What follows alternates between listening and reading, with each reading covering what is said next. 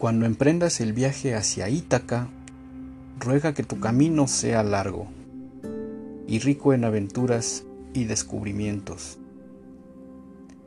No temas a lestrigones, a cíclopes o al fiero Poseidón.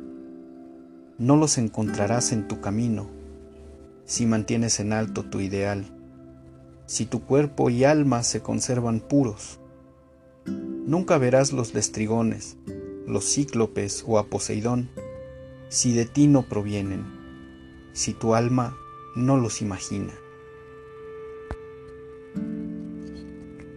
Ruega que tu camino sea largo, que sean muchas las mañanas de verano, cuando con placer llegues a puertos que descubras por primera vez.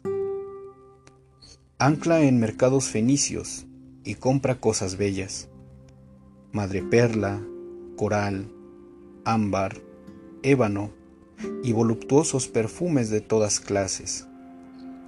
Compra todos los aromas sensuales que puedas. Ve a las ciudades egipcias y aprende de los sabios. Siempre ten a Ítaca en tu mente. Llegar allí es tu meta, pero no apresures el viaje es mejor que dure mucho. Mejor anclar cuando estés viejo. Pleno con la experiencia del viaje, no esperes la riqueza de Ítaca. Ítaca te ha dado un bello viaje. Sin ella, nunca lo hubieras emprendido, pero no tiene más que ofrecerte.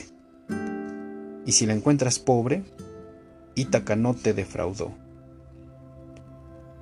Con la sabiduría ganada, con tanta experiencia, habrás comprendido lo que las Ítacas significan.